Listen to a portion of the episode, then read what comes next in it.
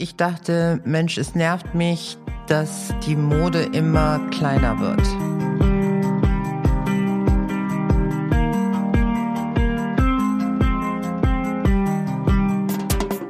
Wie schön, dass du da bist beim Podcast Klartext bei Katharina Pugacelski.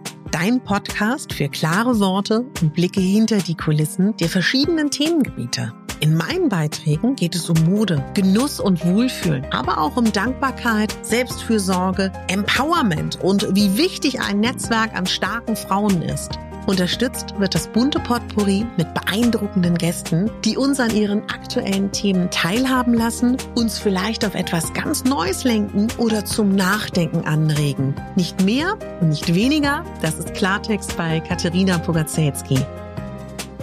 Ich bin Moderatorin, Diplom-Kulturarbeiterin, Schauspielerin, Bloggerin, Selbstliebe-Verfechterin, Model und Stylistin. Du würdest mich so glücklich machen, wenn du mir zum einen eine 5-Sterne-Bewertung auf iTunes hinterlässt und mich an deinen Gedanken teilhaben lässt. Entweder auf iTunes oder auch gerne auf Instagram, wo du mich unter meinem Namen findest. Ich wünsche dir ganz viel Spaß mit der Folge. Deine Katharina.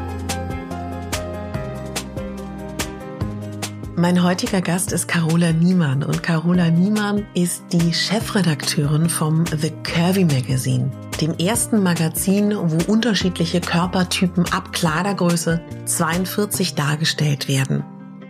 Carola Niemann ist Stylistin, Carola Niemann ist eine Redakteurin, die in den unterschiedlichsten Zeitschriften der letzten Jahrzehnte einflussreiche Positionen tatsächlich innehatte. Und Carola hat genauso wie ich das gleiche Interesse daran, dass wir Frauen uns gegenseitig empowern und unterstützen.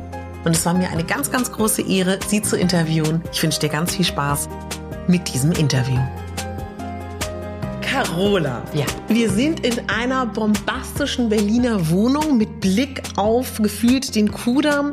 Ich bin durch ein Treppenhaus gekommen, was mich an meine Schauspielschulzeit und Schauspieltheaterzeit im Theater erinnert hat. Was ist das für ein Prachtbau, wo wir gerade sind? Ja, das ist, äh, wir hatten total Glück. Wir haben überall gesucht, also besser gesagt, der Hauke, mein Freund, hat äh, äh, vor zwei Jahren, glaube ich, Wohnungen in Berlin gesucht und ähm, hat sich sehr vieles angeschaut und plötzlich sind wir hier gelandet und ähm, der Vermieter wohnt im Haus und mhm. der hat halt diesen Fable für für diese Antiquitäten und alles mhm.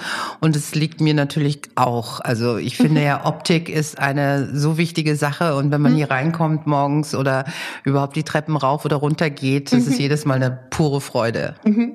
Wir haben ja gerade, bevor wir jetzt angefangen haben mit dem Podcast, war ein Filmteam da, was dich begleitet hat und ich fand einen Moment ganz zauberhaft. Da hat eine junge tolle tolle, talentierte Frau zu Carola gesagt, Carola, und das fand ich so rührend, Carola, kann man das lernen, dass man sich so einrichtet? Und ich glaube, das, was sie sagen will, ist ja so dieses, es sieht man halt bei Carola aus wie, ja, in diesen Fotostrecken, wenn man halt so Stars sieht.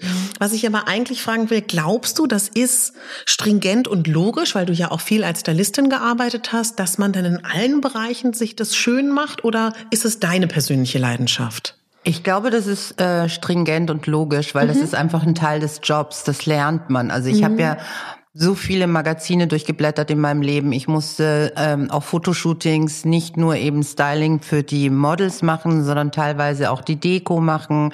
Ähm, und dann fängt man an, sich Gedanken zu machen, wie man irgendwie ein Bild in Szene setzt. Mhm. Ob die Couch links oder rechts besser wäre, ob der mhm. Hintergrund dunkel oder hell wäre, wie die ah. Farbkompositionen sind, damit ja. dieses Bild perfekt wird. Mhm. Und ich glaube, wenn man da sich schult, mhm. einfach nur auf ein Bild sich mhm. schult, mhm. was optisch schön sein soll, dann lernt man auch mit der Zeit, das in Räumlichkeiten umzusetzen. Also ich glaube schon, dass das auch so ein bisschen angelernt ist. Mhm. Natürlich ist es ein Beruf, den ich habe, eben als Stylistin, wo man sowieso viel mit optischen Sachen mhm. arbeitet, mhm. mit ähm, Regeln arbeitet, Styling-Regeln und so weiter. Aber ich war schon immer so. Ich war als Kind schon ein begeisterter, äh, ja, ich, ich liebte schon immer Klamotten, Farben, Muster. Ich habe mir wahnsinnig gerne alte Hollywood-Filme angeschaut, mhm. weil ich das so toll fand, wie die Frauen da angezogen mhm. waren. Ich fand es toll, wie die eingerichtet waren und, und zwar wirklich in jeder Epoche. Also mhm. ob das jetzt in den 20er Jahren war, 30er, 40er, 50er.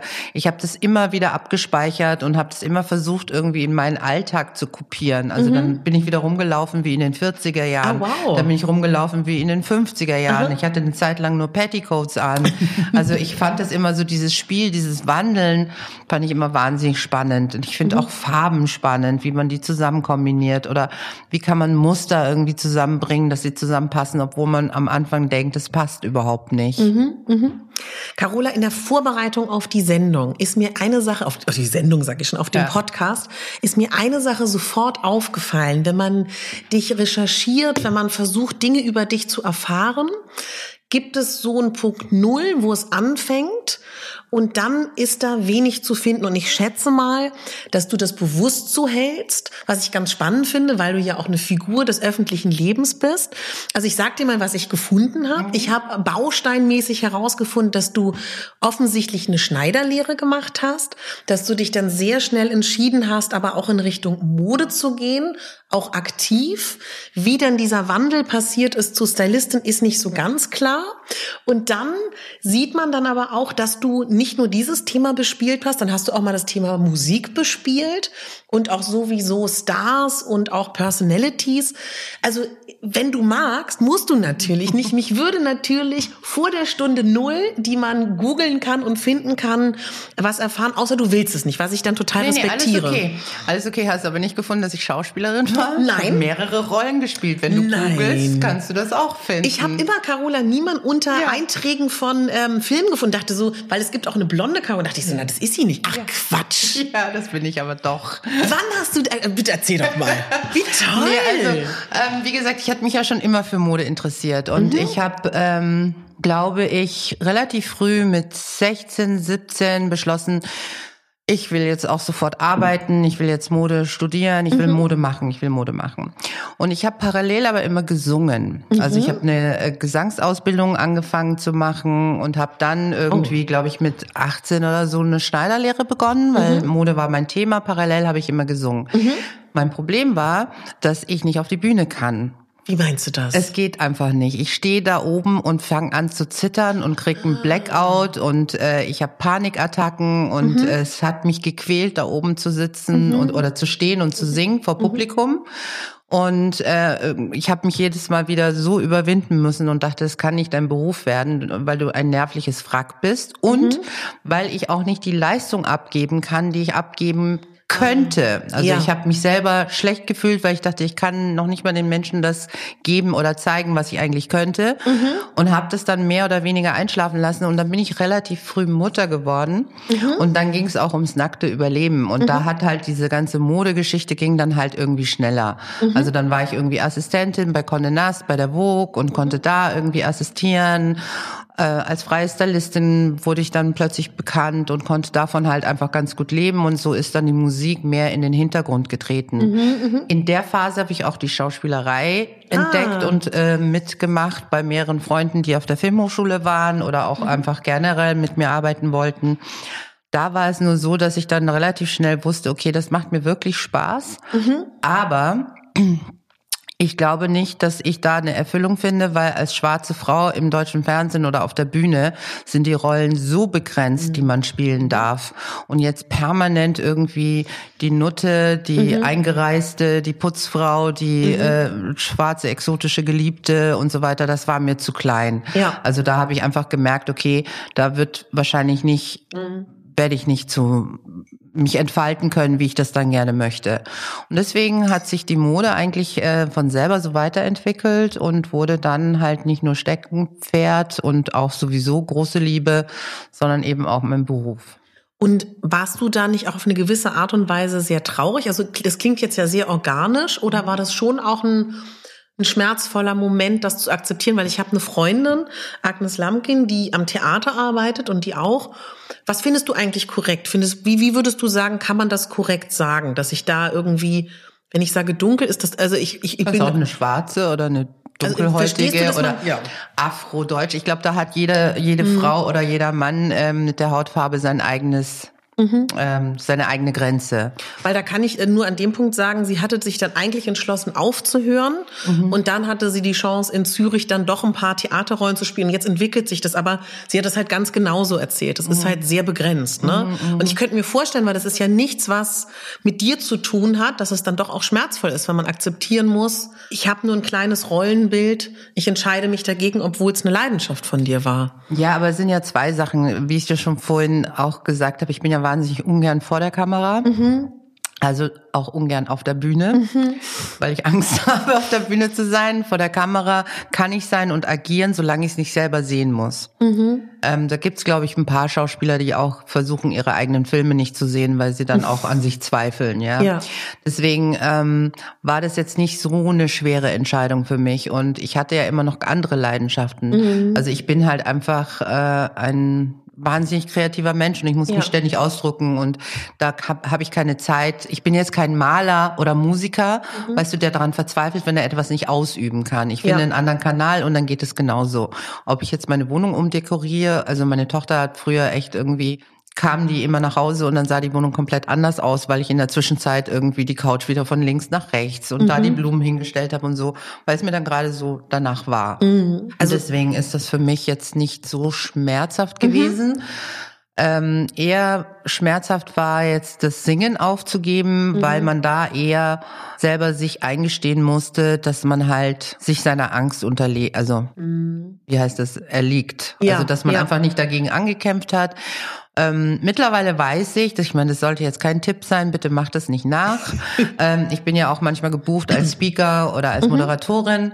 Ähm, und wenn ich jetzt einen Beta-Blocker nehme, Ja. dann funktioniert das. Ah, spannend. Ja, und das wusste ich zu der Zeit Schade, nicht. ne? Ja, das wusste ich nicht, weil es ist wirklich so eine Art Panikattacke, die ich dann in dem Moment habe. Okay. Und ich habe das Gefühl, die Wände kommen auf mich zu, ich werde kurzatmig. Und das fährt es halt runter, so dass die Nervosität bleibt. Weil Mhm. Ja. Mhm. viele ja sagen, oh, wenn du auf der Bühne bist, geht's vorbei. Nee, es wurde nach jedem Ton schlimmer. Also es wurde nicht besser, sondern schlimmer. Deswegen, ähm, aber auch wenn ich Reden halten musste oder wie Ja. auch immer. Es war immer der Moment zu wissen, ich werde jetzt gleich aufgerufen, um etwas zu performen, Mhm. der mich einfach schon drei Stunden vorher völlig fertig gemacht hat. Unabhängig von der Publikumsgröße, ne? Hat Egal. damit nichts zu tun. Okay. Egal, Mhm. völlig egal. Ja. Ich habe gerade einen, äh, einen Verkopplungsmoment, wo ich denke, vielleicht liegt es da dran, weil ich erinnere mich, Carola ist ähm, ja Ort, wo sie Fotoproduktion macht, ist meistens in München, aber auch in Berlin. Und wir hatten, ich weiß gar nicht wann, ich glaube letzten Winter oder Frühling eine Produktion zusammen, wo ähm, du mich gebucht hattest, wo auch andere da waren. Und da ist mir dann schon aufgefallen, dass du sehr gut darin bist, dich so reinzufühlen, was passt. Und dann hat mir eine Kollegin von dir erzählt, weil ich dann zu ihr gesagt habe, das macht die Carola ja großartig. Und dann meinte sie, ja, das machst du halt mit allen Models so, dass du genau findest, wie sind die Bewegung, ähm, wie sind gute Ausdrücke. Vielleicht kommt das auch vom Schauspiel, weil das, finde ich, ist nicht gewöhnlich für einen Artdirektor in der Art, oder? Das weiß ich nicht. Ich glaube, bei mir ist es wirklich so eine große Liebe zum Menschen. Also ich, ich ähm, finde Menschen und gerade auch Frauen besonders toll. Und ich schaue sie mir an und ich sehe Sachen in ihren Gesichtern und in ihren Bewegungen, die mir gefallen und die versuche ich aufs Bild zu bekommen. Das ist nicht unbedingt immer, wie der Mensch sich selber sieht. Aber es ist das, was ich sehe. Und manchmal gelingt es besser, manchmal weniger. Es ist ja natürlich auch, ich bin ja kein Maler, der das alles alleine macht. Es ist ein komplettes Team dahinter. Ein Fotograf, Haare, Make-up und so weiter. Und manchmal verzweifle ich auch, weil ich es eben nicht rüberbringen kann, was ich sehe. Ja. Weil es eben die anderen vielleicht nicht in dem Moment sehen können und muss mich dann mit etwas begnügen, was immer noch sehr toll ist, aber noch nicht da, wo ich hin möchte. Was mich immer tröstet, ist der Gedanke, na ja, dann machst du halt nächstes Jahr wieder ein Shooting mit ihr. Also so, Ja. so sage ich, okay, das war jetzt nicht das Thema, ist jetzt nicht getroffen, dann habe ich ja die Chance, es nochmal zu machen. Also so kopiere ich mich auch selber in, in der Suche nach der Perfektion von dem, was ich in meinem Kopf habe. Wenn wir jetzt zurückgehen zu diesem Punkt, wo du dich dann erstmal aktiv gegen den Gesang entschieden hast und zu sagen, ich bin im Bereich Mode und es funktioniert gut, die Leute mögen meine Arbeit, mir macht es auch Spaß, als Stylistin zu arbeiten, du gleichzeitig jung Mutter warst. Wie alt warst du in diesem Feld? Also wie müssen wir uns das vorstellen? Weil das klingt ja schon auch nach einer schwierigen Aufgabe, ne?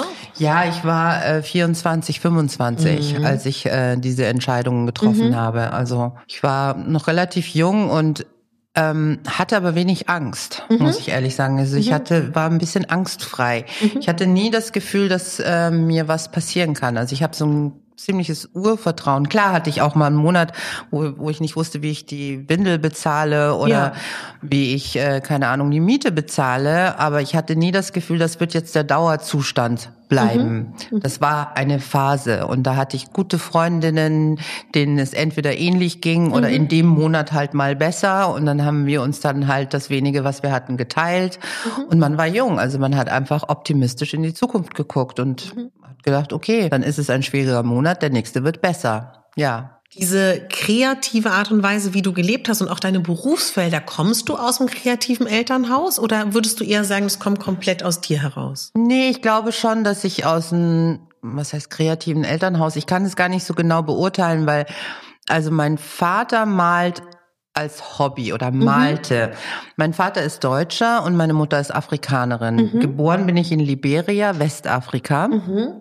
Und ich bin mit sieben alleine nach Deutschland gekommen, weil mein, zu meinen Großeltern. Genau. Die haben mich mal vorgeschickt in die erste Klasse.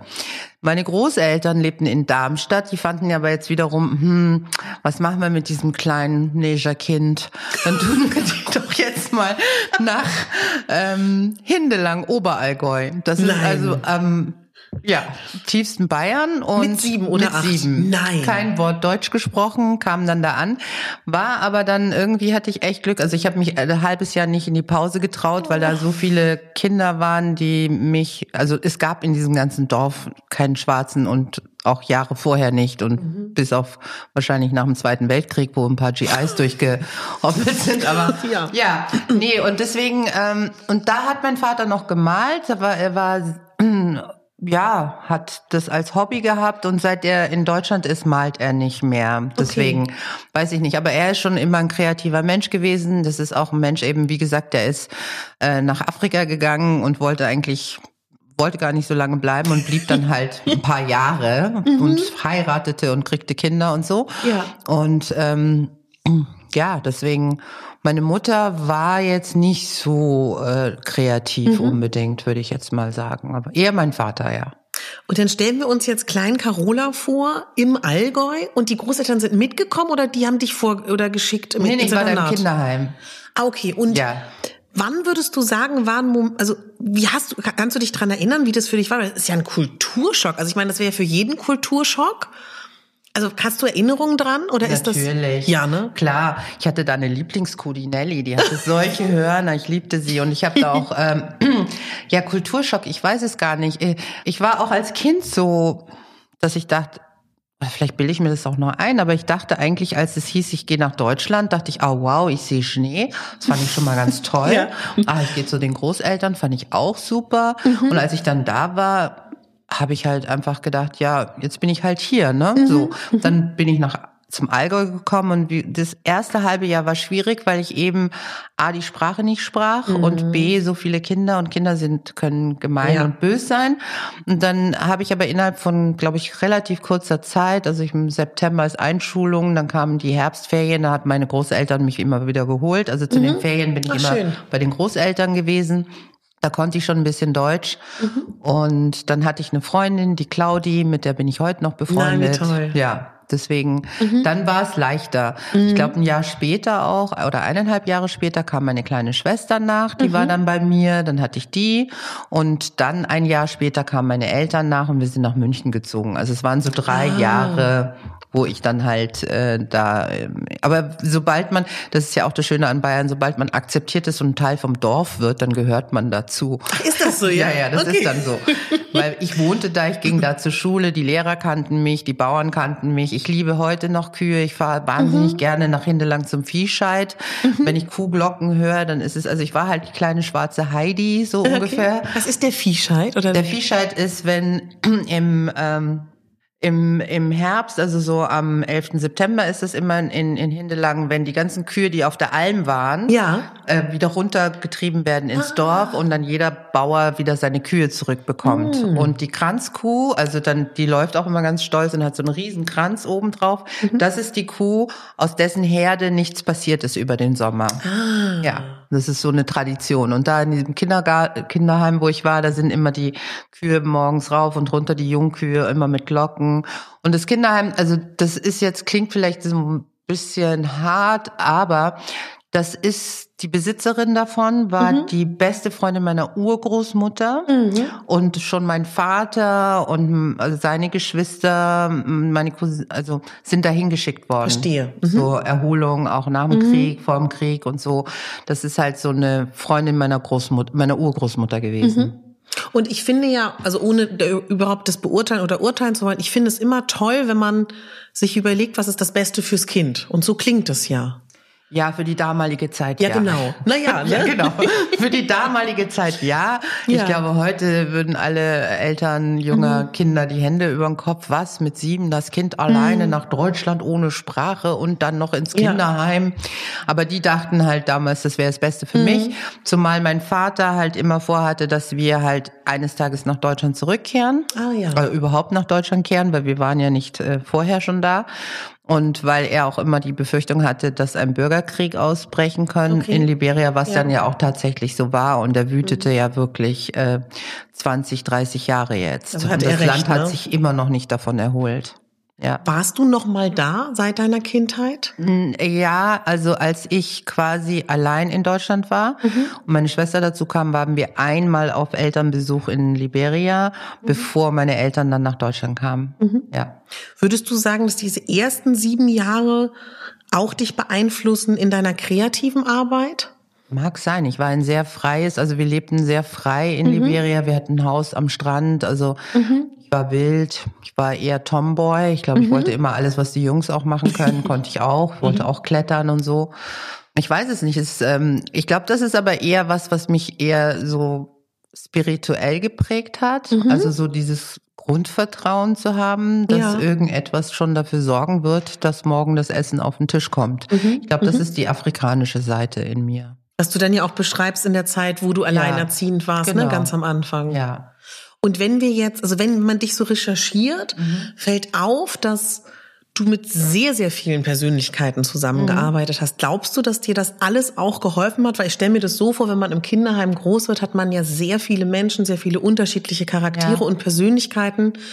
Das ist ja auch eine Arbeit, die viel von einem abverlangt, mit verschiedenen Menschen umzugehen. Glaubst du, dass dir deswegen das auch so früh leicht fiel und du so früh auch tolle Jobs hattest? Weil ich glaube, es kann man schon sagen, dass du von Anfang an unglaublich gut angekommen bist und sehr gut gebucht warst, wo, glaube ich, andere von meinem Gefühl lange brauchen, ne, diese Karriereleiter zu durchstreiten. Ja, das kann schon sein, dass das irgendwie ähm, dieses viele, aber ich glaube, es liegt auch einfach, wie ich schon vorhin gesagt habe, ich mag Menschen. Mhm. Das spüren die einfach auch.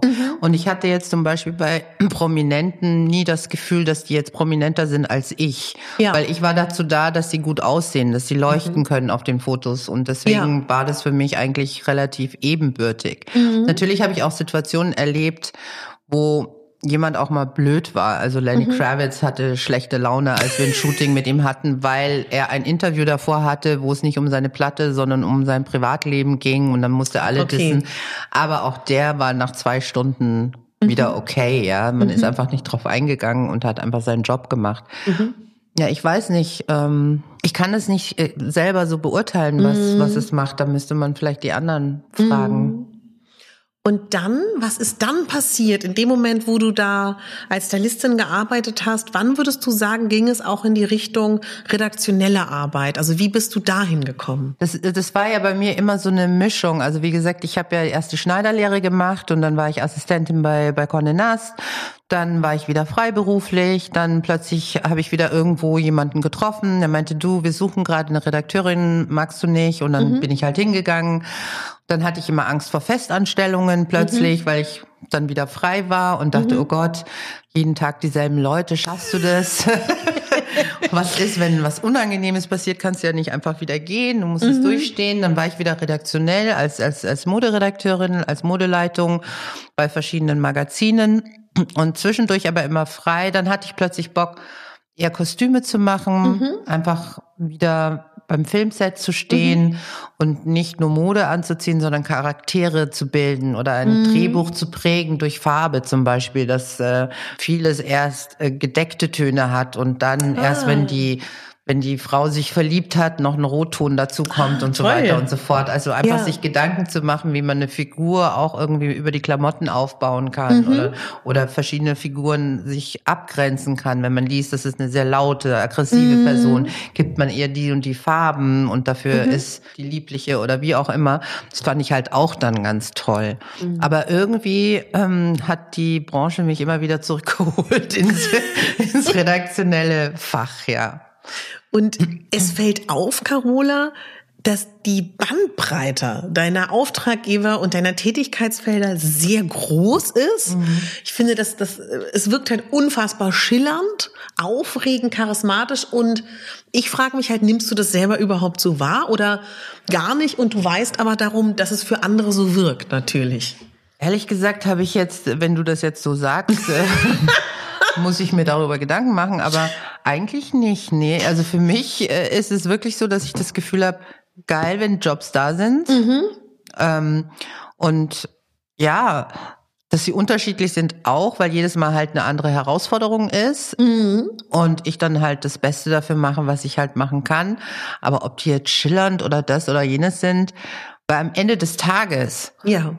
ist es Klamotten, besorgen, durch die Stadt gehen, schleppen, sich Gedanken machen, aufhängen, bügeln, nochmal anziehen, abstecken, wieder Dings, äh, mhm. davor stehen, sagen, ja, großartig, nee, gefällt mir nicht, muss ich doch nochmal rein.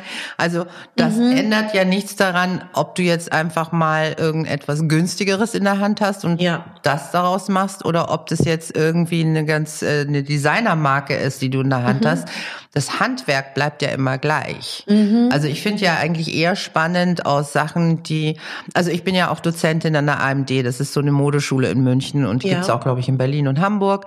Und da bin ich fürs Fach Mode. Und in den ersten Semester mache ich gerne mit den Schülern schon gleich ein Shooting. Das heißt, ja. die bringen von zu Hause was mit, was wir dann gemeinsam zusammenstellen und daraus dann halt wirklich coole Sachen zu machen. Das mhm. ist, das sind so Challenges, die ich jetzt mag.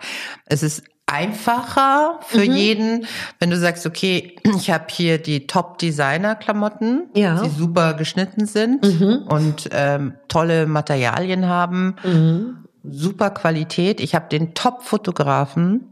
Ich habe das Top-Studio, Top-Haare, Top-Make-up und dann stelle ich die alle dahin. Und mhm. wenn dann Blödsinn rauskommt, ja, das ist scheiße. aber das andere eben zu sagen, okay, ich habe nicht alles top, aber ich mache daraus top. Das ist die ja. Challenge, die mir eigentlich immer am meisten Spaß macht. Mhm. Alles andere können ja auch andere machen.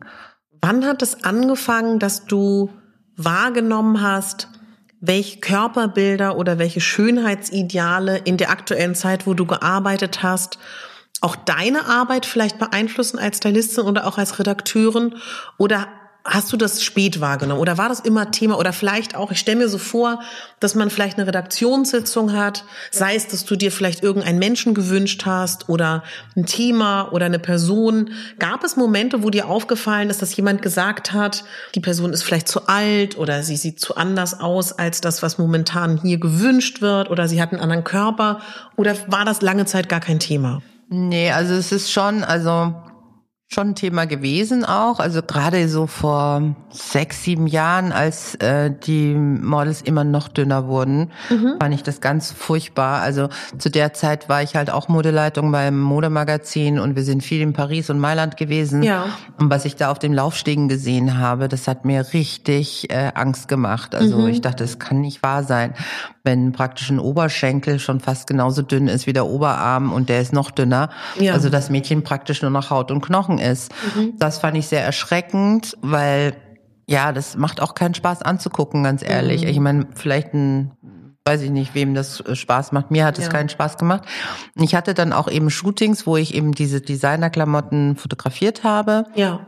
Und auch mit sehr schlanken Mädchen, weil sie sonst ja nicht in die Klamotten passen. Mhm. Und dann hatte ich also ein Mädchen, was wirklich fast nur noch Haut und Knochen war, aber halt ein breiteres Becken hatte. Anatomisch, die, ne? Anatomisch. Ja, die ja. hat versucht, also der wollte ich halt einen, einen Rock anziehen von einem Top-Designer und die kam da nicht drüber. Mhm. Und dann meinte sie, oh my God, I still have to lose weight. Und dann sage ich, oh, das ist nicht deine Schuld, das ist die Schuld dieses fucking Designers, der das so klein schneidert, dass ja. man da überhaupt nicht mehr reinpassen kann. Habe ich gesagt, schau dir das an. Diese Taille, diese Hüfte, die da rein sind, gehören einer Zwölfjährigen. Mhm. Es gehören keiner Frau. Es gehören Hüften da rein von einer Zwölfjährigen, die da vielleicht reinpassen kann, bevor ja die Pubertät beginnt. Ja. Mhm. ja, wo du noch die gleichen Körper hast wie Jungs, knabenhaft, mal mhm. breiter, mal schlanker. Aber in dem Moment, wo du eine Frau bist, hast du eben deine wunderbare Hüfte, die dir helfen wird, wunderbare Babys mhm. zu machen, ja, mhm. bist du wieder im Vorteil. das, ja. ja, so ist es. Aber da habe ich auch gedacht, das kann nicht wahr sein. Also es ist mhm. wirklich äh, und habe dann auch immer zu meinen Chefredakteurinnen gesagt, so wenn wir irgendwelche Models rausgesucht haben, ich finde, die ist zu dünn im Gesicht, also da mhm. ist schon zu eingefallen, ja. ähm, weil Größe 38 oder 36, also 38 kannte man gar nicht nehmen, weil ja. die haben nicht reingepasst in die Klamotten. Und es waren meistens 34, 36er Mädels. Ja. Aber auch da gibt's Gott sei Dank Unterschiede, die im mhm. Gesicht wenigstens noch weich aussehen, noch runder ja. aussehen. Und dass man eher versucht hat, mit solchen Mädchen mhm. zu arbeiten, die ein bisschen älter aussahen, aber immer noch weicher im Gesicht, mhm. damit man nicht noch mehr diesen, ja. diesen Typus unterstreicht. Also das mhm. habe ich schon relativ früh gemacht, ja. Und du hast ja auch teilweise im Nicht-Modesegment redaktionell und als Stylistin gearbeitet. Wie hast du es da wahrgenommen oder war das in den Themen gar kein Thema? Bei den Wie Zeitschriften. Du? du? also, du hast ja nicht nur in Frauenzeitschriften, ja. auch in anderen Zeitschriften gearbeitet. Ja. Hast du da auch trotzdem das ein bisschen wahrgenommen, dass es ein Schönheitsideal gibt oder dass man keine Abweichung visuell will? Ja, also ich meine, ähm, ich habe viele Jahre ja im Männermagazinbereich mhm. gearbeitet und da hatte ich ja unterschiedliche Magazine. Also zum Beispiel mhm. beim Playboy war ganz klar, die Frauen müssen so nackt wie möglich sein. Da war ich halt auch für die Promis zuständig, um denen halt ein gutes Gefühl zu geben und mhm. so weiter und so fort. Ähm, man glaubt es ja gar nicht, wie schnell Nacktheit angezogen sein kann, wenn sich jemand ah, wohlfühlt. Also, wirklich, ja? Ja. Okay. Wenn sich jemand nicht wohlfühlt, kannst du dir so viel anziehen, wie es geht für so ein Fotoshooting mhm. und so hast das Gefühl, du hast sie komplett nackt gemacht. Okay, wow. Also das ist wirklich sowas, was, was mir aufgefallen ist. Und da versucht man einfach nur die Frauen zu supporten. Also mhm. einfach, weil man als Frau da gegenübersteht und sagen kann, hey, es ist alles gut, es ist alles wunderbar, wir unterstützen dich da. Und dann habe ich aber auch in der Mode dann halt viel mit Männern gearbeitet und glaub mhm. mir ja nicht, dass die nicht genauso eitel sind. wie die weiblichen Wirklich, Models. Ja, ja. ja. Okay. Es gab welche, die haben dann, bevor man dann das Shooting begonnen hat, noch ganz wild irgendwelche Liegestützen gemacht, damit dann dass die Arme definierter sind oder wie auch immer. Also da war das auch ein Thema, dass sie dann nicht so viel essen, weil der Bauch und so weiter oder dann nach dem Essen noch mal fünf Runden laufen mussten oder mhm. sowas, ja. Und was mich interessieren würde, nehmen wir jetzt zum Beispiel mal das eine Männermagazin, wo es ja auch um Körper ging, also mhm. Playboy. Wenn ihr da auch Prominente hattet, gab es mal eine Frau, wo du das Gefühl hattest, die wäre spannend gewesen oder man hat sie genommen oder nicht genommen im Gespräch, die für den Playboy gefühlt nicht den Körper hat, den sie eigentlich zeigen wollen? Oder war, ist dein Gefühl, da ist man schon offener für verschiedene Körperformen? Also ich glaube, man ist da schon offener für verschiedene Körperformen, aber da geht es ja eigentlich nur um den Grad der Prominenz. Also Verstehe. Um, okay. Ähm, ja. ja, also ich glaube, wenn eine berühmte Plus-Size-Model in Deutschland mhm. äh, sagen würde, sie macht es äh, ja. für das und das Geld, dann äh, glaube ich, ja. wäre es egal. Mhm. Ja. Und in dem Bereich, du hast ja auch in einem Musikmagazin gearbeitet, mhm. da warst du, glaube ich, sogar Chefredakteurin, ne? Ja, also ja, Mitglied. Genau. Ja. Ähm, wie war das für dich? Weil das ist ja dann das Thema Musik, was du ja dann eigentlich kurz mal hinter dir gelassen hast. War das eine wunderschöne Zeit oder auch vielleicht so eine Zeit, die dich wieder erinnert hat an den Teil deines Lebens, den du hättest ja auch ausführlicher leben hättest können, ne? Ich will eigentlich kein Prominenter sein, deswegen Ah, verstehe. okay. Okay.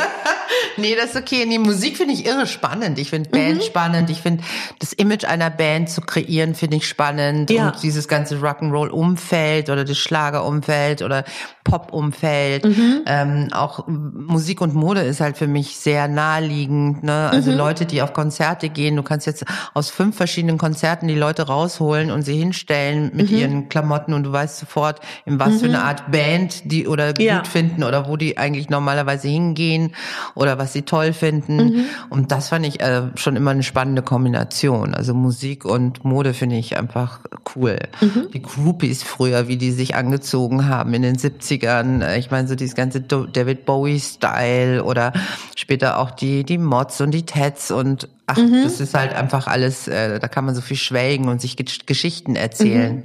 Ja. Hast du in dieser Zeit, von der wir sprechen, der beruflichen Zeit, irgendwann mal die Situation gehabt, von der ja viele Stylisten auch sprechen, ich habe eine Frau oder auch einen Mann, der nicht die Sample Size trägt, vielleicht sogar deutlich über der Sample Size war, gerade auch bei den Prominenten und warst in diesem Gefühl von, ich bekomme keine Samples, ich bekomme keine Kleider.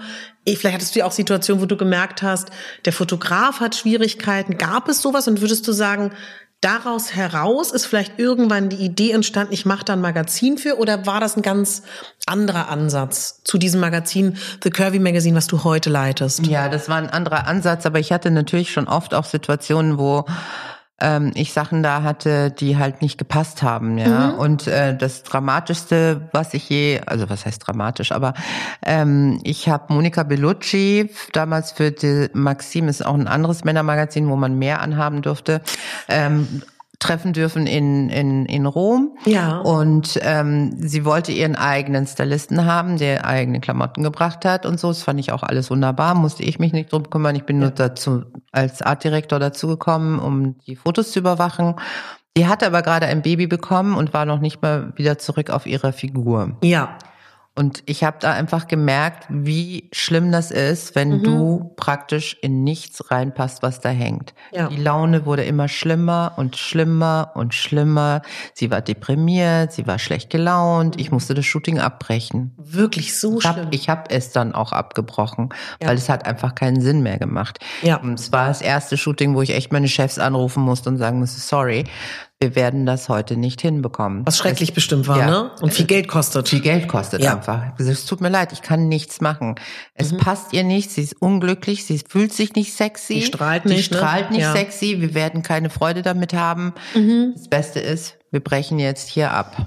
Wahnsinn. Ja, diese, diese Entscheidung zu treffen war schlimm, aber auch einfach irgendwie das Gefühl zu haben, wenn ich das gewusst hätte, Ja. dass, wenn ich das gemacht hätte, Ja. äh, dann hätte ich mir noch andere Sachen überlegt. Mhm. So war das halt jemand Fremdes, der irgendwie mit ihr öfters mal arbeitet oder mit dem Fotografen oder wem auch immer, dem Ja. es auch so egal ist, wie sie sich fühlt, der hauptsächlich in die. Showrooms geht und einfach fancy Sachen mitbringt und dann, ja, dann passiert halt sowas. Aber würdest du sagen, also aus meiner Perspektive könnte ich mir vorstellen, dass sie das bestimmt deswegen gemacht hat, damit sie in so eine Situation nicht kommt, hat sie bestimmt sich jemanden mitgenommen, wo sie denkt, der kennt ihren Körper und ihre Mag Figur, sein. ne? Mag sein.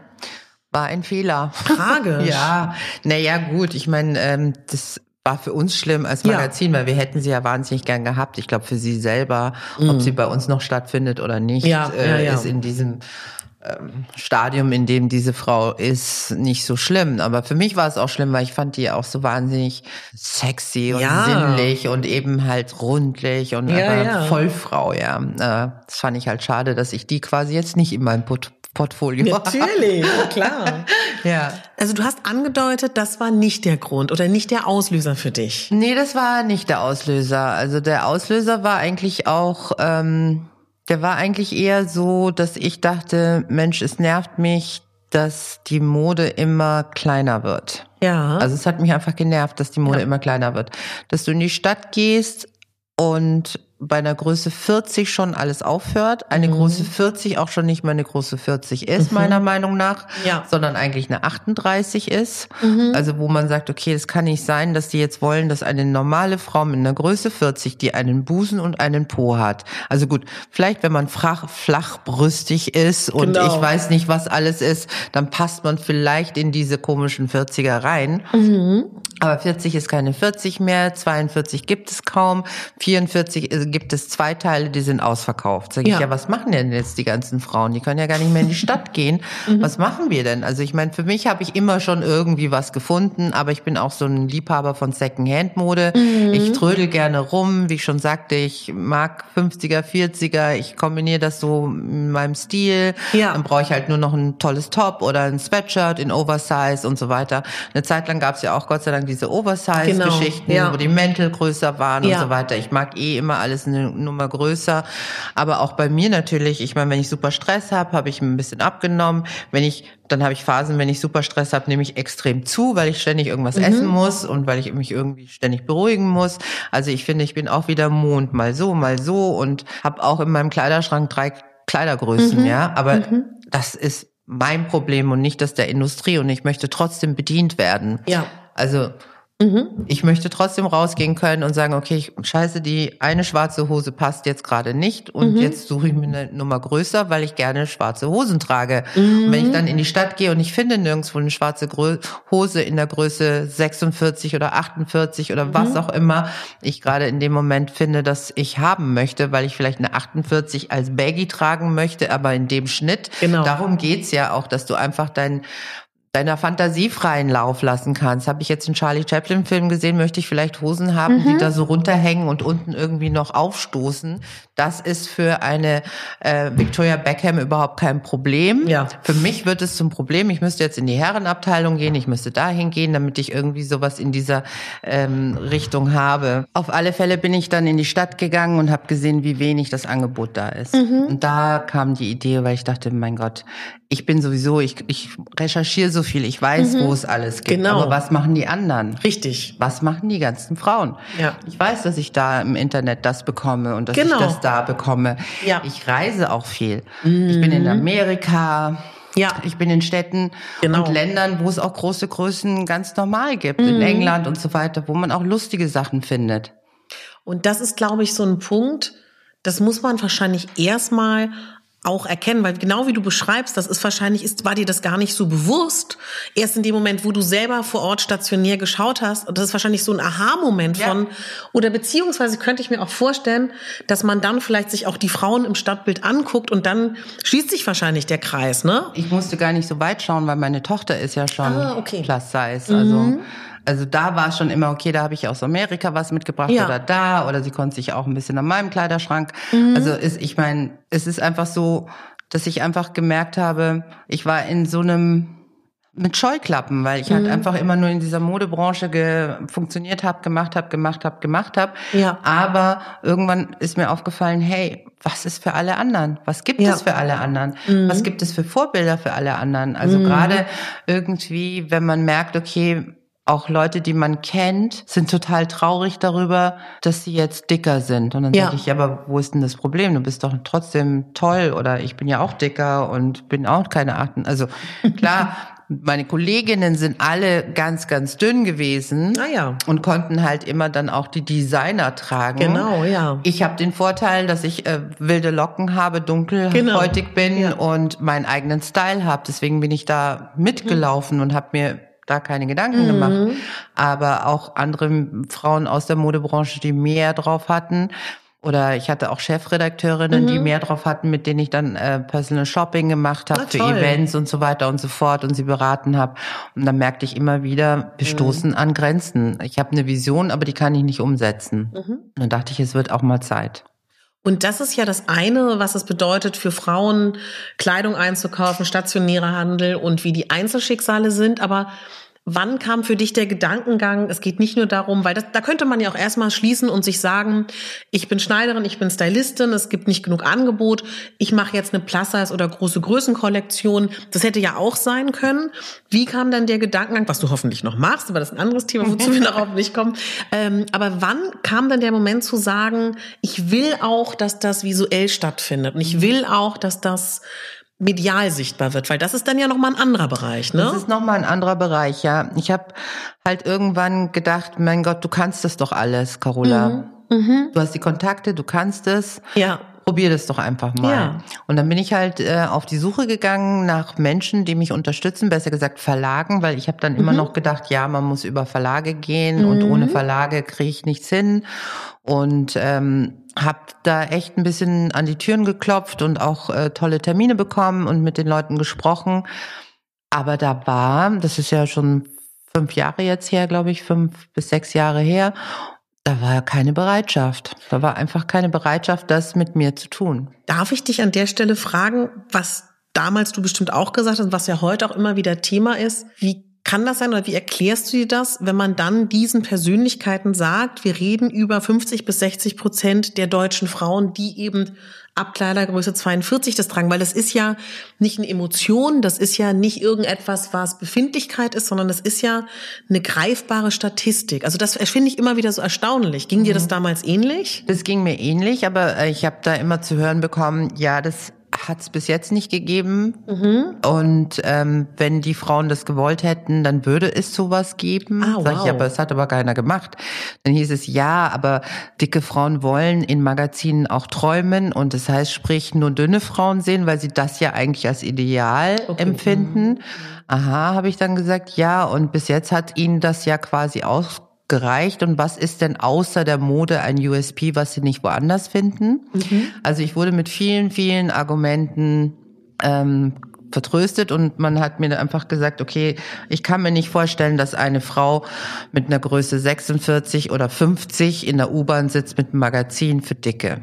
Habe ich gesagt, ich kann es mir schon vorstellen, weil ich weiß, wie es aussehen soll. Ja. Aber es hat mir auch, äh, ich glaube auch da war zu der Zeit, dadurch, dass es das nicht gab, ja. konnte sich keiner vorstellen, was ich in meinem Kopf gesehen habe. Ja, aber hat dich das nicht unfassbar äh, frustriert oder auch traurig gemacht? Hattest du da nicht Wut oder hat dich das eher motiviert in dem also Moment? es hat mich äh, unfassbar traurig gemacht. Es hat mich äh, wütend gemacht. Ja.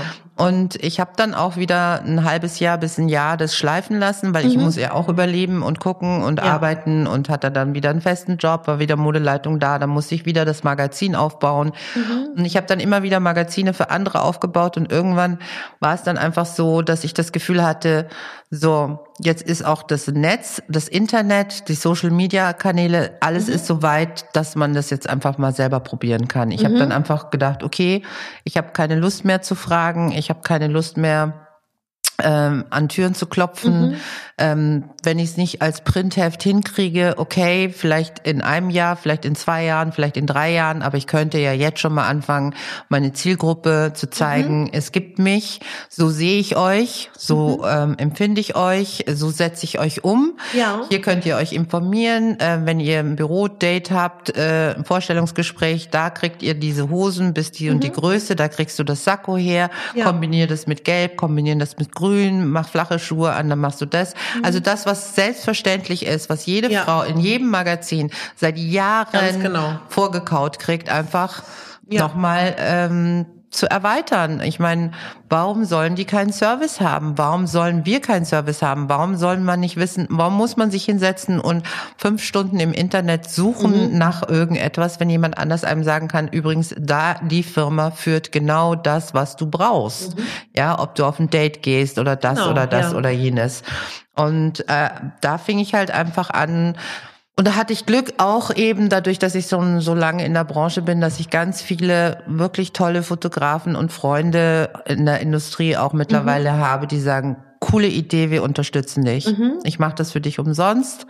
Ähm, die bis jetzt noch kein Geld von mir verlangen oder so mhm. gut wie nichts, also wo man wirklich sagt, okay, das ist ein Freundschaftsdienst, das ist wirklich ja. jemand, der einfach das mit unterstützt und mitmachen möchte. Mhm. Und ähm, sonst könnte ich es gar, hätte ich es gar nicht so weit machen können, wenn da nicht plötzlich aus allen Ecken. Und dann habe ich, als ich angefangen habe, das Gefühl gehabt, dieses Projekt will. Ah, okay, wow, ja. Mhm. Also immer, wenn ich irgendwie drosseln wollte, weil ich nicht mehr konnte, weil ich irgendwie ja drei, vier Sachen parallel machen musste mhm. und zwischendurch dann noch The Curvy Magazine am Leben erhalten wollte. Und dann dachte ich, okay, dann postest du halt weniger oder machst das. Kam schon ein Anruf von irgendjemandem, ey, übrigens, ich habe gehört, du machst The Curvy Magazine, können wir nicht nächste Woche einen Beitrag für Bayerischen Rundfunk machen? Ja. Hast du zufällig ein Shooting? Ich hatte natürlich keins, also habe ich ja. gesagt, okay, weißt du was? Ja, ja, wir haben nächste Woche Donnerstag ein Shooting.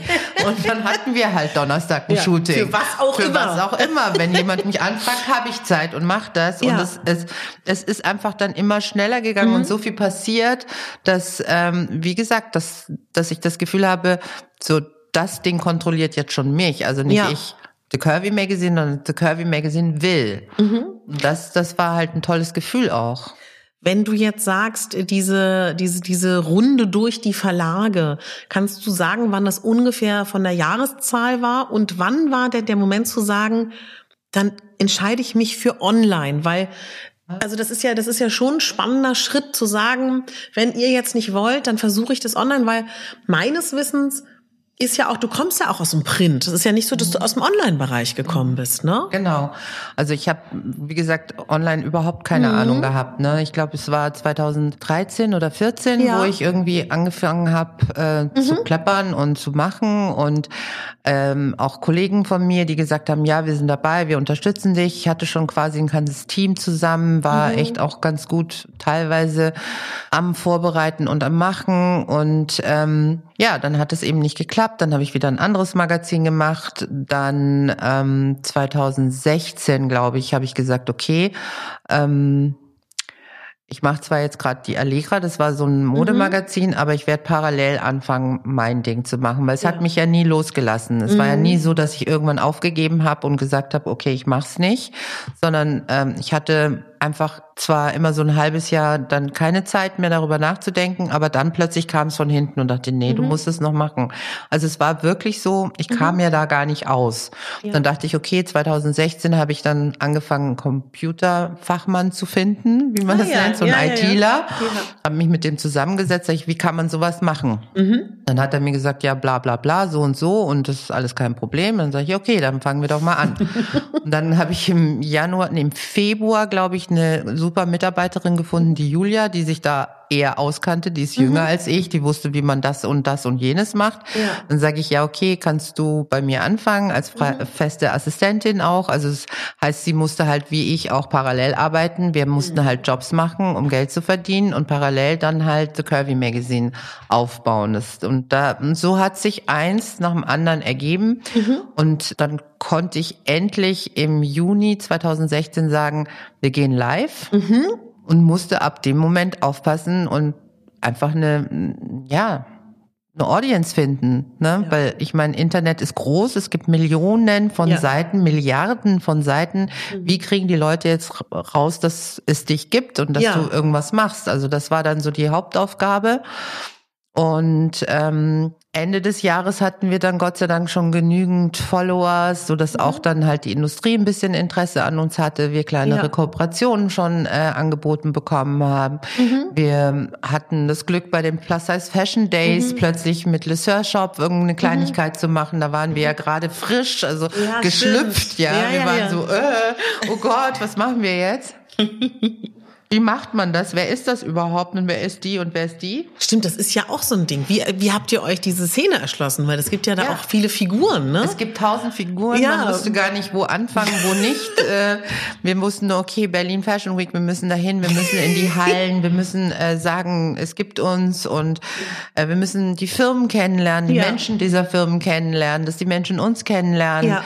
Ähm, all das. Also mhm. ich meine, das musste ja auch alles erarbeiten und dann so, oh Gott, es ist in drei Wochen ist die Fashion Week. Ja, eigentlich müssten wir da eine Veranstaltung machen, aber was? Wir haben kein Geld. Was machen wir jetzt? Mhm.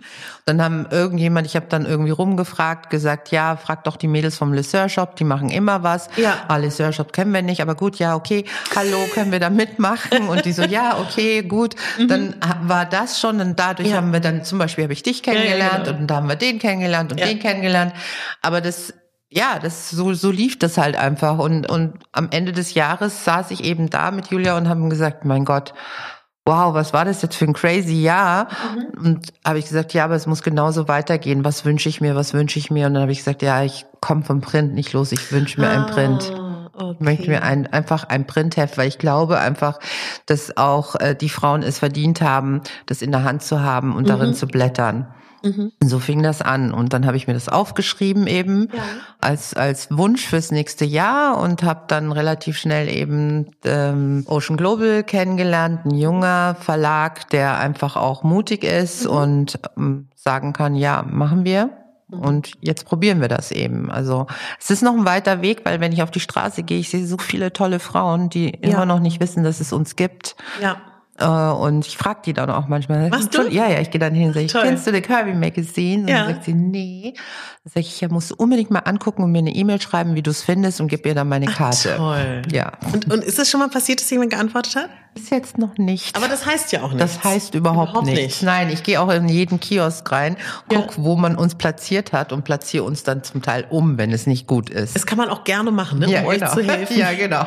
Man muss aber dazu sagen, Carola, ich erinnere mich noch an irgendein Gespräch, was wir hatten und gefühlt auf einmal aus dem Nichts, fünf Tage später kam die Einladung zu, wir feiern die Printausgabe. Also ich glaube, das kannst du ja vielleicht auch nochmal erzählen. Ja. Ihr hattet sehr wenig Zeit. Wir hatten wenig Zeit. Das kannst du ja nochmal erzählen. Ja, ne? also wir hatten uns Ende Januar, also bisschen später als jetzt, so quasi Ende Januar hatten wir das erste Gespräch mit dem Verleger. Mhm. Dann haben wir uns im Februar nochmal getroffen und er meinte, ja, also wenn du mir einen Inhalt gibst, kann ich auch morgen schon drucken. Und oh ich so, oh Gott. oh Gott. Ich war nur froh, dass ich schon davor, weil ich gar nicht wusste, dass ich ja Print mache, mhm. schon ein Shooting hatte mit Angelina Kirsch. Gott sei das Dank. Das hatte ich äh, schon einfach, oh. weil wir eh immer geplant hatten, mhm. auch für online eben eins zu machen. Und das ja. hatten wir dann gemacht und es sollte eigentlich online kommen. Also hatte ich wenigstens schon ein Modeshooting. Und ein Zugpferd. Ein Zugpferd. Und wusste aber im Kopf, wie das Heft aussehen sollte ja. mit den anderen Seiten und war eigentlich ganz schnell, war das irgendwie so für mich geklöppelt. Dann habe ich eben im Internet Alina immer überall gesehen und äh, habe gesehen, dass sie singt und so. Dachte ich brauche eine Personality auch mhm. irgendwie. Und dann habe ich sie übers Instagram angefragt. Die hat das Management weitergegeben. Die haben zugesagt. Zack, bumm, hatte ich also die zwei großen Strecken. Ja. Dann hat ein Freund von mir gesagt, du, ich mache da gerade, weil er das Thema, ich lag ihm zehn Jahre lang in den Ohren damit.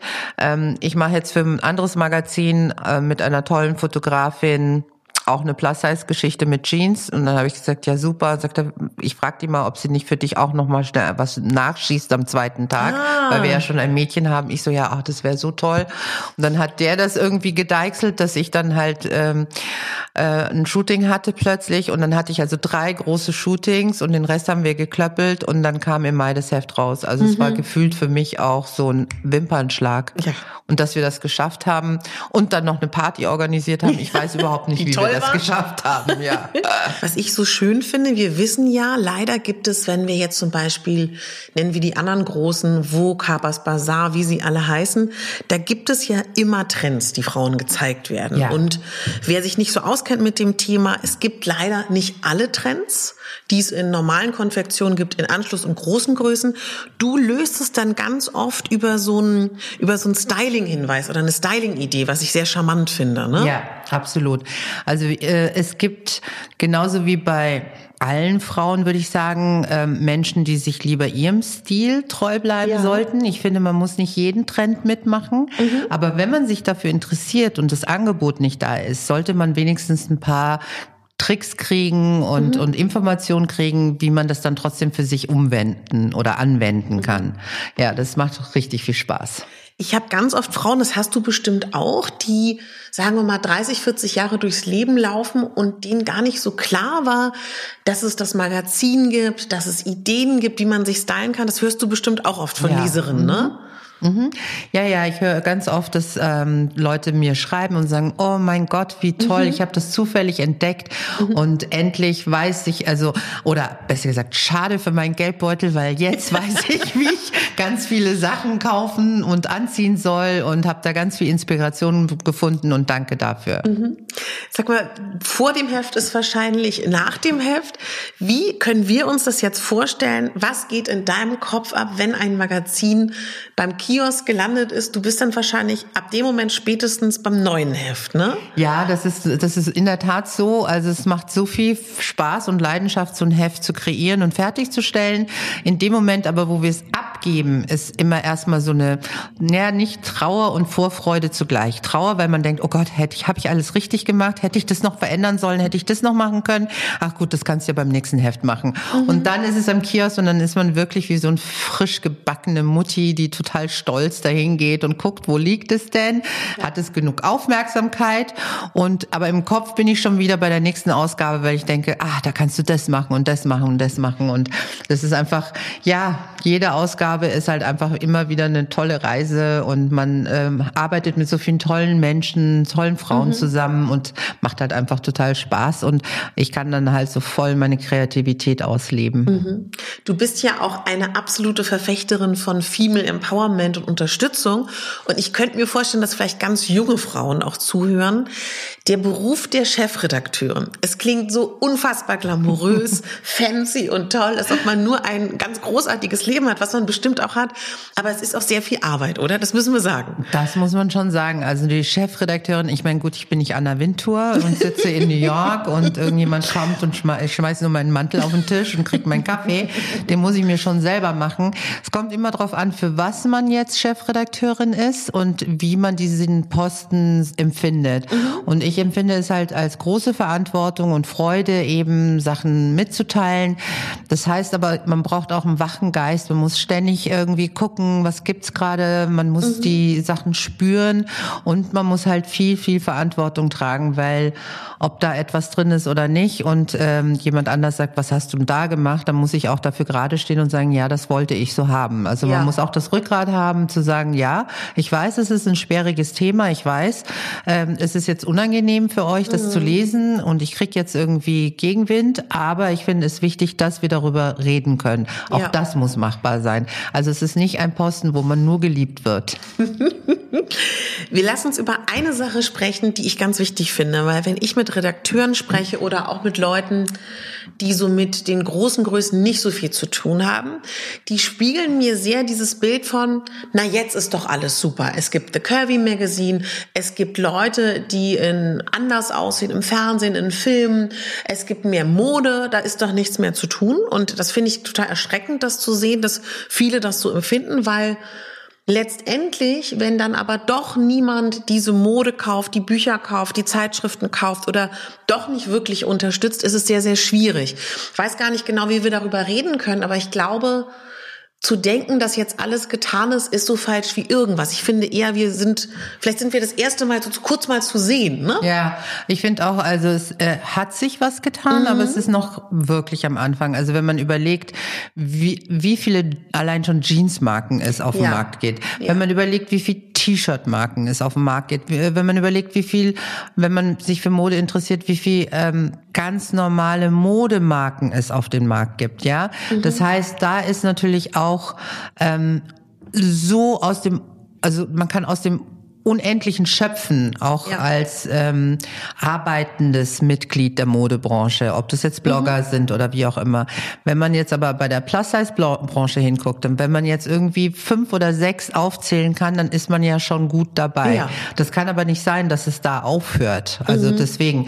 Und das Erfreuliche, was ich auch noch mitbekommen habe dieses Jahr auf den ganzen Press Days, habe ich zum Teil äh, von Firmen gehört, dass sie jetzt nach oben arbeiten, dass sie noch ja. ein bisschen nervös sind darüber, weil sie halt mhm. noch nicht die Erfahrung haben, weil es halt wirklich eine Challenge ist, aber dass sie schon bereit sind, jetzt auch ihre Größen nach oben zu korrigieren. Und ja. das fand ich schon mal einen ganz guten Step, weil es muss ob das jetzt im, im also mittelmäßigen Preissegment bis hochwertigen Preissegment ist, muss viel mehr her, um mhm. einfach auch die ganzen Bedürfnisse der vielen tollen Frauen zu befriedigen, weil man wird so in einem Topf geworfen. Ja. Das ist so, Gut, ich bin jetzt auch schwarz, ja, und mhm. dann dann denkt man, wenn man mich kennenlernt, Mensch, kennst du die andere Schwarze aus aus aus Berlin? Dann sage ich, na ja, ähm, weiß ich nicht, kenne ich jetzt nicht. ja. ja, wieso denn nicht? Du bist doch auch schwarz, also so ungefähr. Mhm. Man denkt sich, man ist curvy, also müssen alle Curvys sich kennen ja. und dann reicht es ja auch für diesen einen Topf. Stimmt aber nicht. Wie wie das ist ein der kleinste gemeinsame Nenner, ja. aber jede dieser Frauen, die haben das Recht zu sagen, ich bin aber elegant. Ah, ja. Ah, nee, ich bin aber eher rockig. Nee, ich möchte aber jeden Tag eine andere sein. Nee, ich möchte aber eher öko sein oder ich möchte eher das sein. So wie das bei anderen Frauen eben auch ist. Die haben ja. auch, also vielseitige Interessen. Die einen sind Mütter, die anderen sind Geschäftsfrauen, mhm. die anderen sind beides. Die anderen leben auf dem Land, die anderen in der Stadt. Und diese Leute brauchen unterschiedliche Sachen, was mhm. es für sie gibt Mhm. Wir dürfen nur sagen, ja, wir sind Curvys und endlich haben wir zwei Marken mehr, die das bedienen. Ja. Aber alles andere wird nicht beachtet und das mhm. kann nicht sein, weil genauso wie in jeder anderen Zielgruppe gibt es auch in dieser Zielgruppe einen gemeinsamen Nenner und der Rest ist individuell und der muss einfach bedient werden. Ja. Bis es dein Magazin gab, gab es diese berühmten XXL Plus Size Curvy Strecken in üblichen Frauenzeitschriften. Was glaubst du, ist der Grund, warum du bis dato noch alleine bist? Weil eigentlich, wenn wir uns die Bevölkerung anschauen, ne, mehr mhm. als 60 Prozent tragen über 42, 44, alle wollen eine Inspiration. Was glaubst du, ist dann die Diskrepanz, warum es doch nicht mehrere Magazine gibt? Ähm, das kann ich so gar nicht so genau beurteilen, warum das so ist. Ich glaube, also oder ich weiß es nicht. Ich glaube, dass trotzdem viele Frauen, wenn du sagst, okay, 42 sind äh, 60 Prozent, ähm, wollen sich viele eher in die schlanke Richtung äh, mhm. identifizieren. Okay. Und das da genügt ja die Auswahl. Mhm. Ähm, alles, was praktisch aber irgendwie eine 42 plus ist, weil das ist ja auch irgendwie die Schallmauer, in, um in die Stadt zu gehen, um was einzukaufen, genau. zwischen einer 42 und einer 44, wobei die 44 meistens äh, schon ausverkauft ist, müssen sich ja nach oben orientieren. Ja. Und da, glaube ich, ist es auch für jede Frau individuell, wie sie sich sieht. Und so schön die äh, Community sich gerade so bewegt, mhm. Glaube ich, gibt es aber noch ganz, ganz viele Frauen, die sich trotzdem nicht trauen, ihre Kurven ja. zu zeigen, die trotzdem Angst vor ja. äh, Erscheinen haben. Also Erscheinen mhm. im Sinne von, ich ziehe jetzt einen knallroten Rock an und gehe irgendwo hin, weil ich werde ja angeschaut. Ja. Also dieses angeschaut werden, mhm. gesehen werden, mhm. ist ja eine neue Erfahrung und mit der muss man ja auch umgehen. Und äh, ich glaube, da haben ganz viele davor Angst, weil wenn man gesehen wird, ist man natürlich auch ausgeliefert einer Kritik. Ja. Da kann, kann man, ja, kann dann jemand sagen, oh, hast du gesehen, die hat ja einen knallroten Rock an. Ob die das jetzt so tragen darf, weiß ich jetzt auch nicht, ne? Und wenn man da einfach nur so ein Jeans und so ein Hoodie und ein T-Shirt so ein langes und sich da so reinschleicht, dann gucken die anderen auch und sagen, naja, die Dicke ist auch da, aber gut. Hm, hm. Aber mhm. das andere würde wirklich bedeuten, dass man über dich spricht und ja. das muss man aushalten können. Und ja da sind, glaube ich, viele Leute noch nicht mutig genug oder mhm. haben das Selbstbewusstsein nicht genug. Und deswegen freue ich mich ja, dass es so viele tolle Frauen eben auch mhm. wie dich geben, die sagen, hier, so bin ich und schau, es geht mir gut und ich fühle mich wohl. Nicht jeden Tag, wie jeder andere auch. Es muss mhm. ja nicht jeden Tag sein, aber prinzipiell mhm. bin ich mit mir zufrieden. Und ja. zwar wie ich heute bin und nicht, wie ich mir träume, wie ich in zehn Jahren ja. aussehen kann oder in fünf Monaten oder nächsten Sommer, wenn ich das gemacht habe und das und das und das gemacht habe, sondern für heute mhm. ist es mein Ziel, mich wohlzufühlen in dem, was ich gerne anziehen möchte und nicht, wo ich mich gut verstecken kann. Und da, glaube ich, ist noch viel zu tun. Hast du das Gefühl, dass dieses Thema mit dem Umgehen, dass man gesehen wird, dass du das auch gerne irgendwann mal im Heft aufgreifen würdest? Oder ist es schwierig, weil du damit dann wieder das so, den Fokus darauf lenkst? Äh, deswegen, äh, ich finde, ich habe es schon aufgegriffen und zwar einfach dadurch, dass ich es zeige.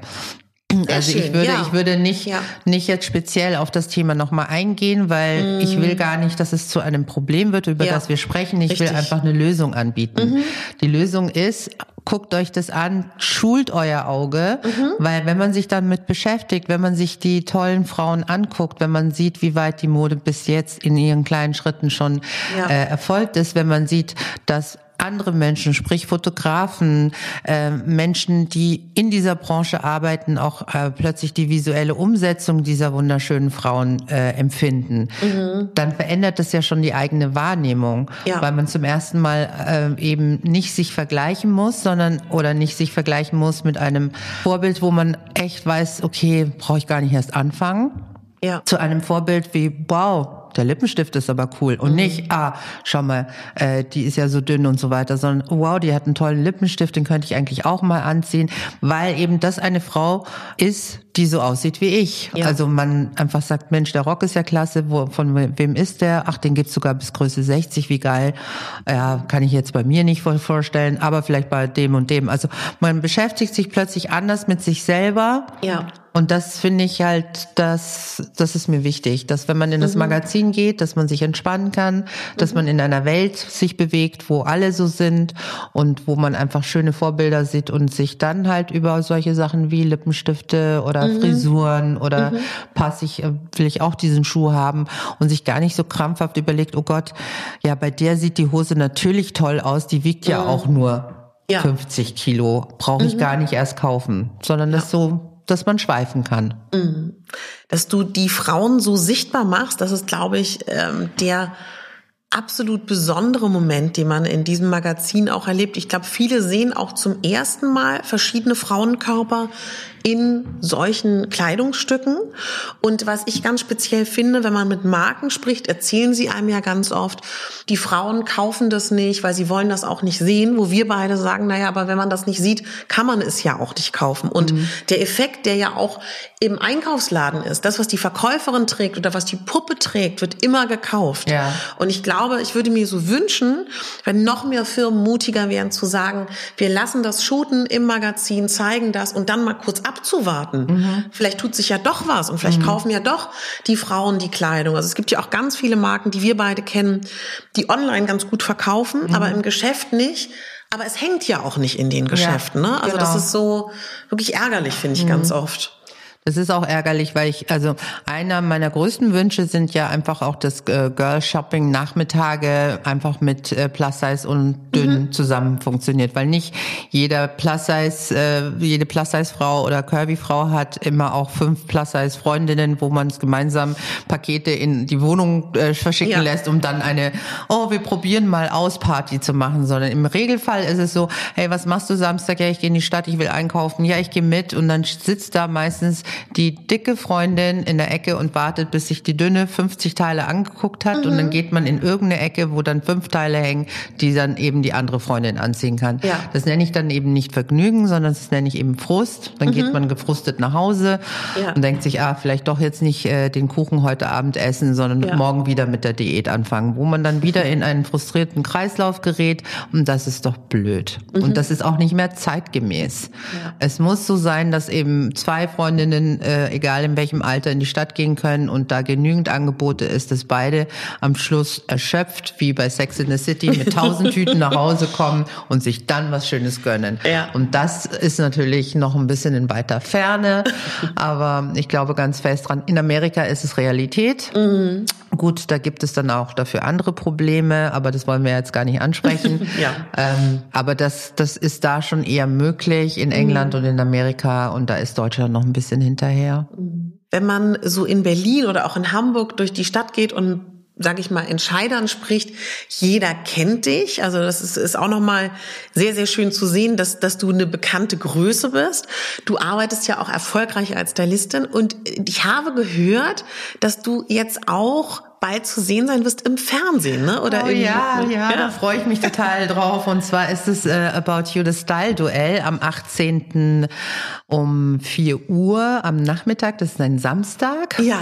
Und da ähm, bin ich äh, sozusagen einer der Paten für eine Sendung, äh, eine Curvy-Sendung eben mit Umstyling und es macht mir halt so viel Spaß. Mhm. Also ich könnte eigentlich den ganzen Tag umstylen. Ich mhm. liebe Umstyling. ich sehe halt Menschen mit anderen Augen, als sie sich selber oft sehen. Ja. Und es macht mir dann immer so viel Spaß, sie dann äh, zu zeigen, was ich sehe und oder wie ich sehe oder auch einfach Mut zu machen und zu sagen, hey, zieh doch mal das an und probier's doch einfach mal. Ja. Äh, für einen Tag ist es ja mhm. nicht so, dass man sein ganzes Leben das machen muss. Mhm. Kann sich auch alles wieder zurückentwickeln. Aber einfach mal ausprobieren und es macht so Spaß. Also es äh, hat äh, mir richtig viel Freude gemacht. 18. Mai, ne? 18. Mai um 4 Uhr. Genau. Und ich verrate noch nichts, aber Carola hat mir gerade schon ein paar Bilder gezeigt von der nächsten Ausgabe, die spektakulär wird. Wann gibt es denn das neue Magazin am Kiosk? Das neue Magazin kommt am 20. Juni an Kiosk mhm. und bin schon wieder ganz aufgeregt. Aber Carola, was viele nicht wissen, ja. wenn man jetzt die Zeit überbrücken will, ja. ne, dass man die, die Magazine nicht in Händen halten kann, ihr seid online ja auch sehr, sehr stark, ne? Wir sind online super aktiv, ja. Also es gibt ja nach wie vor auch ähm, vor dem Printmagazin am Markt werden wir wieder eine Online-Ausgabe mhm. haben, wo wir auch wieder Shootings drin haben. Wir haben ganz viele Artikel, die sich um Thema Mode, Beauty, Interieur, aber auch News äh, handeln. Da werden aber auch sensible Themen wie Einsamkeit und Sex bespielt. Ja, also online begleiten wir auf alle Fälle unsere äh, Leserinnen auch über das ganze Jahr, ja. jeden Tag. Und ich bin ja Riesenfan von Unterstützung. Sag doch mal, wie jetzt jemand, der uns zuhört und das toll findet, was du machst, wie kann man dich aktiv unterstützen? Natürlich gerne immer in euren Stories mhm. oder in eurem Feed irgendwie darauf mhm. aufmerksam machen. Und am besten finde ich auch ganz viel mit den Freunden und den Leuten um dich herum sprechen, ob sie ja. das Magazin kennen, wie sie es mhm. finden. Weil ich brauche halt einfach Feedback auch. Ja. Das, man kann unter Kontakt at the Curvy Magazine mir jederzeit schreiben was findet ihr gut, was findet ihr mhm. schlecht. Ähm, ich mache das Heft ja auch für alle, deswegen ja. darüber reden, es kommunizieren, fragen, ob man es gesehen hat, vielleicht auch mal im Kiosk fragen, ob man es da kaufen kann. Mhm. Selbstverständlich freue ich mich über jegliche Art von Unterstützung. Und das Wichtigste, was wir brauchen, weil auch wir noch in den Kinderschuhen, also sagen wir mal, ja, doch relativen Kinderschuhen, weil mir ist gerade nämlich aufgefallen, dass wir am 4. Juni, ja. also vor zwei Jahren, den Live-Button gedrückt Wahnsinn. haben. Also es gibt uns noch nicht so lange. Nee. Das heißt, im Juni dieses Jahres sind wir offiziell zwei Jahre auf dem Markt. Und das ist noch nicht wirklich lange. Also Nein. wir sind noch klein. Helft uns groß werden. Aber weißt du, ich glaube genau das, was du sagst, es liegt daran, weil man das Gefühl hat, du warst immer da mit dem Magazin. Ja. Und ich glaube, dabei vergisst man dann manchmal, dass natürlich noch ganz viel Unterstützung notwendig ist. Ja. Ne? ja. Und sag mal, ich kann mir jetzt richtig vorstellen, wie vielleicht die eine oder andere, die in München lebt, denkt, ah, oh, ich würde so gern mal Praktikum machen oder beim Shooting helfen. Darf man sich da auch bei dir melden? Kann man absolut, ja. Mhm. Nee, also wir sind in München in einem kleinen Hinterhof und total schnuckelig und ähm, Unterstützung, auch wenn jemand sagt, okay, ich möchte mal wissen, wie so ein Praktikum abläuft. Ja. Wenn es also so ist, dass ich in der Stadt bin oder ja. auch in der Stadt produziere, kein Thema. Toll. Carola, vielen, vielen Dank, dass ich hier sein durfte. Vielen, vielen Dank für das Gespräch, meine Liebe. Hat sehr viel Spaß gemacht. Mir auch. Schönen Tag noch. Danke. Tschüss. Tschüss.